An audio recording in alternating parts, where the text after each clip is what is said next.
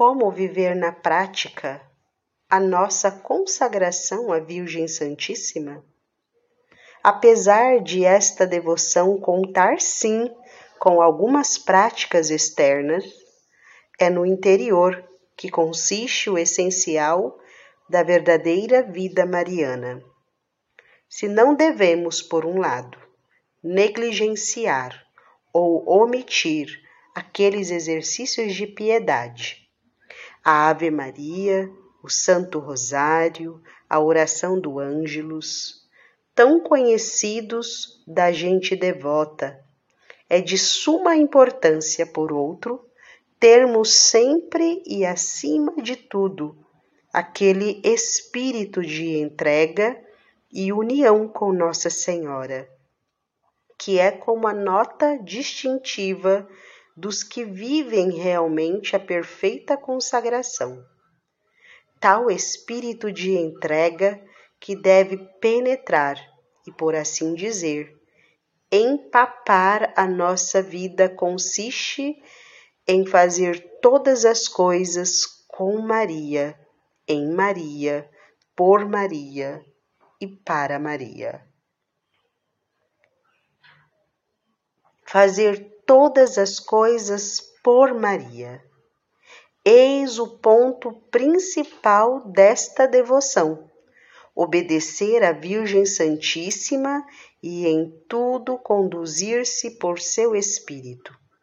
Os que a ela se consagraram têm de esquecer-se de si mesmos, renunciar a seus caprichos, projetos pessoais, a própria vontade, tendo sempre como único cuidado o de em tudo realizar o que é desejo dela Colocamo-nos entre suas mãos como um instrumento nas mãos de um operário, como uma cítara nas mãos de um artista, cumprindo a todo instante a vontade de Maria.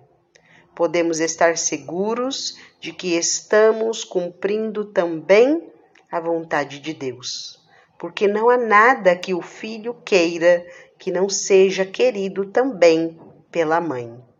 O espírito de Maria, escreve São Luís, é o espírito de Jesus.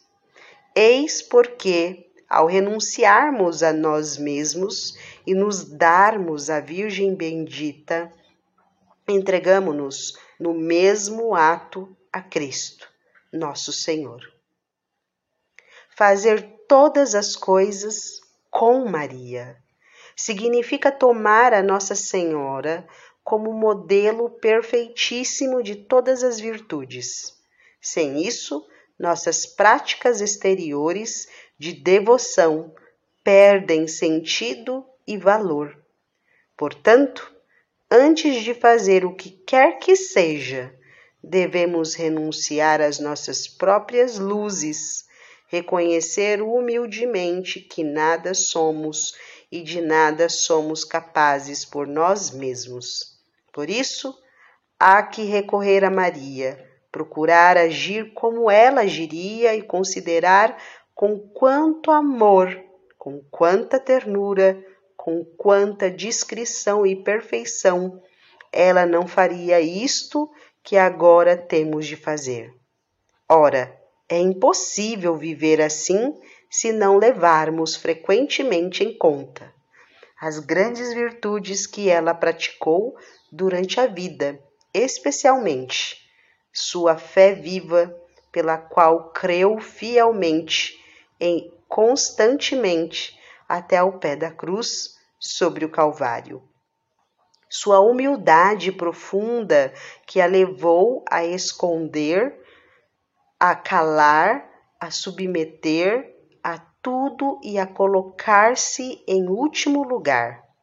Sua pureza virginal, que jamais teve nem terá semelhante sob o céu, e por fim, todas as suas outras virtudes.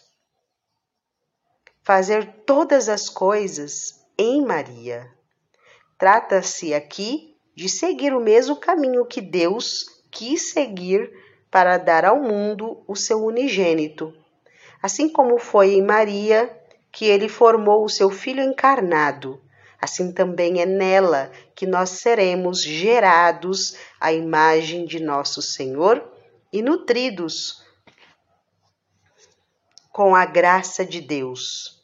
O seio da Virgem, com efeito, é a sala dos sacramentos divinos, onde Jesus Cristo e todos os eleitos se formaram.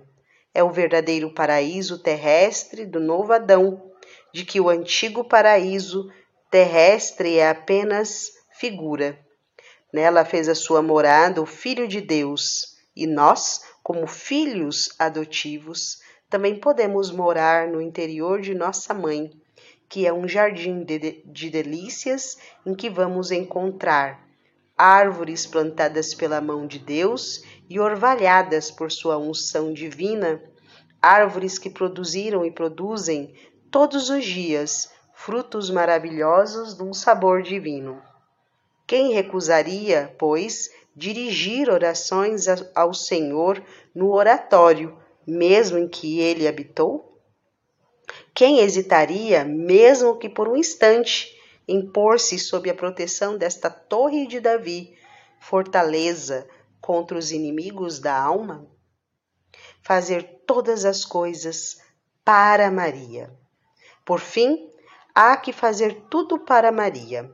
Uma vez que somos agora escravos seus, nada mais justo do que fazermos todas as coisas para ela. É certo, sim, que Deus é o fim último e supremo de nossa existência, de sorte que todas as nossas ações devem ser, em últimas análise, dirigidas a Ele e feitas em atenção a Ele. Isso não impede, contudo, que Maria seja para nós um fim próximo, intermédio misterioso e o meio mais fácil de chegar o nosso, a nosso Senhor. Fazendo tudo para Maria, daremos mais glória a Deus, já que por meio dela ficamos mais unidos a Jesus Cristo, seu Filho, com, uma li, com um liame indissolúvel no tempo e na eternidade. Glória a Jesus em Maria. Glória a Maria em Jesus. Glória a Deus somente.